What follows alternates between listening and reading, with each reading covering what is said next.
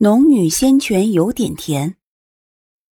第九十五集，苏玲站起身来，对洛风道：“赶紧用你的灵力把衣服烘干。”说着就开始调动灵气烘干衣服。以他现在的修为，还无法以灵气抵御风霜雨雪，但烘干衣服还是行的。可是，待他衣服干透后，转头一看。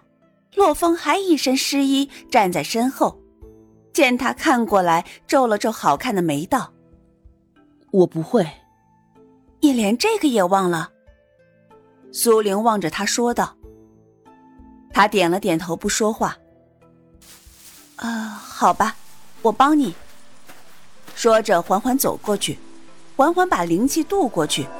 他想起此前自己使用灵力时的那层阻碍。洛风想必也会受到影响，不过看他如今的模样，就算不受影响，他也无法使用。苏玲帮他烘干的衣服后，便想要进空间询问一下穆言青这里究竟是怎么回事。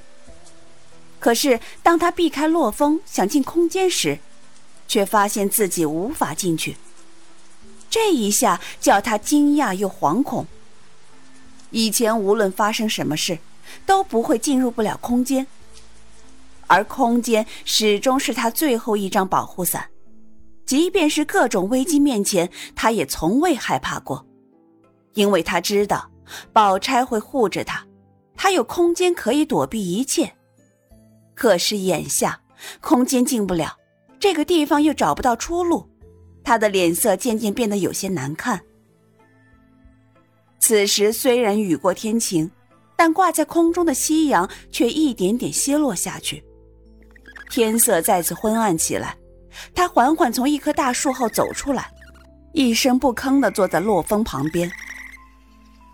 洛风见他不笑，也不看自己，小心翼翼地推了他一下：“不怕的，我会保护你。”他以为他是害怕这里的环境。苏玲有些好笑，但还是转头道：“嗯，我不怕。”苏玲知道自己跌进岩浆漩涡里，来到这个地方一定不寻常。可是这里的自然景象与外界一般无二，让她许多次都错觉的以为自己树林中、原野里，听着树叶里沙沙的水滴声，看着那硕大而明亮的月。此时，他和洛风坐在树干上。两人都静静的抬头看月，一时间心绪竟有些起伏。难怪古人喜欢对月思人，这样漆黑的夜，这样明亮的月，仿佛给旅人照明的一盏灯，会让人不知不觉的放下疲惫，产生依眷。让他也不知不觉想到了孤儿院里的妈妈，还有自己的朋友们。虽然没有亲人可以思念。但却有他成长的记忆在那个时空。他踏上修仙一途，不只是为了自己在异界能有自保之力，更是为了寻找到回去的路。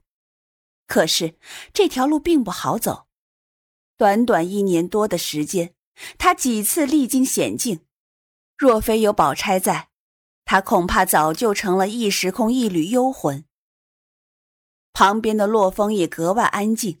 苏玲侧过头，恰好看到他仰望着明月，英挺的鼻梁、深邃的轮廓，在忽明忽暗的光线里笼上了一层神秘的光辉。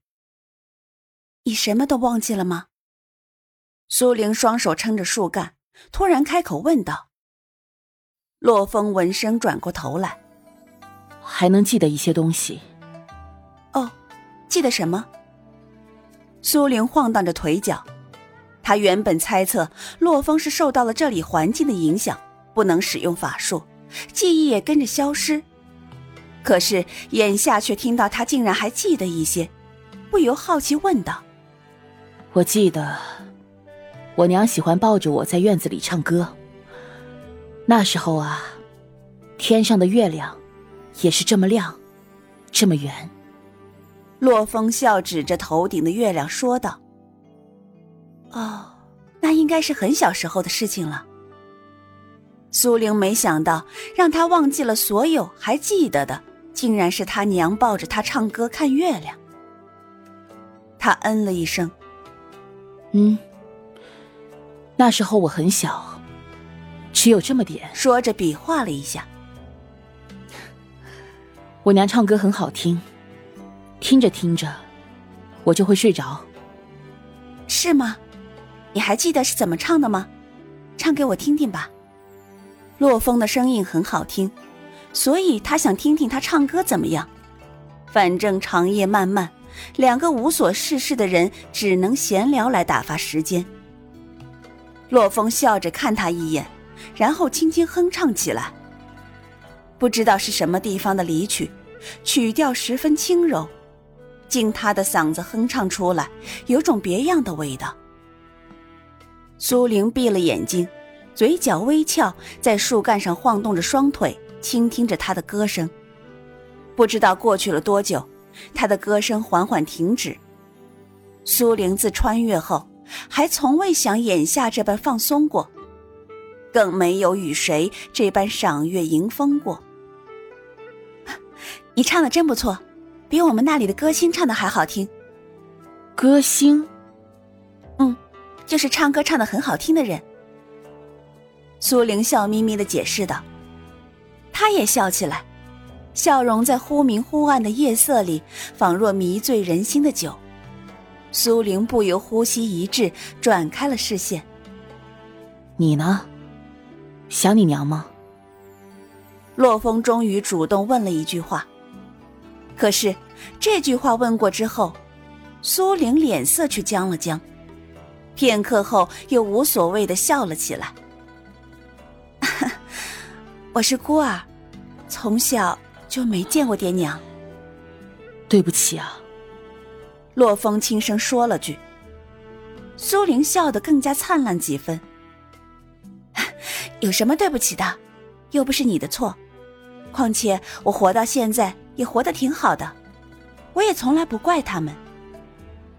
说到这里，顿了顿，又抬头看向天上的月。不过。我还真有些想家了。那里虽然也会有勾心斗角、人情冷漠，但这里却更残酷，残酷的让人随时会丢了性命。其实我并不喜欢这样的生活，若是可以，我希望平平凡凡、开开心心过一生。他似自言自语一般的说道：“你们那里是哪里呀？”洛风皱了皱眉问道。我也不知道，他笑着回答，并不看洛风，晃动着双腿指着天上的月。反正也是在同一轮明月下，不知道是几百年后，还是存在于同一时间的另一时空。洛风显然没听懂，疑惑的目光盯着他。苏玲咧嘴一笑，他本来只是为了找个人倾诉一下。在这个地方，他有太多的秘密，即便是唐诺，即便是柳氏，他的立场都不允许他说出实话。但这些事情压在他心里，久而久之，却越来越重。这一下倾倒出来，却觉得整个人都轻松了许多。他轻轻一歪，靠在旁边的树干上。啊，我有些困了，想睡一觉。好，你睡吧。苏玲闭着眼，轻轻嗯了一声。也许是这两日经历太多，眼下她不修炼却困得紧，鼻音才刚消失，他的呼吸便渐渐均匀起来。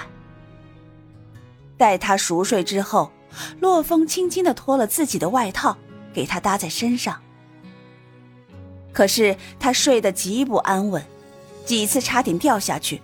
都是洛风把他扶了回来，最后为免他不小心掉下去，他干脆把他搂过来，靠在自己肩头上。若是其他人如此做，兴许会觉得别扭，可是他的脸上并没有男女之防，好似纯粹担心他掉下去而为之。这一夜，苏玲觉得十分温暖，也睡得十分香甜。醒来的时候，发现自己躺在干爽的草地上，阳光明媚的照耀大地，而洛风也躺在不远的地方，安静的睡着。俊逸的五官舒展，显然睡得也十分好。就在这时，他肚子咕隆一声，一夜没吃东西。他身上从来也只带丹药，不带吃的，眼下他还未辟谷，仍旧食着人间烟火。所以这会儿饿得前胸贴后背。他赶紧站起来，眼睛四处搜寻，想找点什么东西来果腹。虽然他猜测这个地方其实是幻境，但眼下他实在不想饿死，所以想尝试一下，找找有没有猎物。若有的话，看着煮了吃下去，究竟是真的还是假的？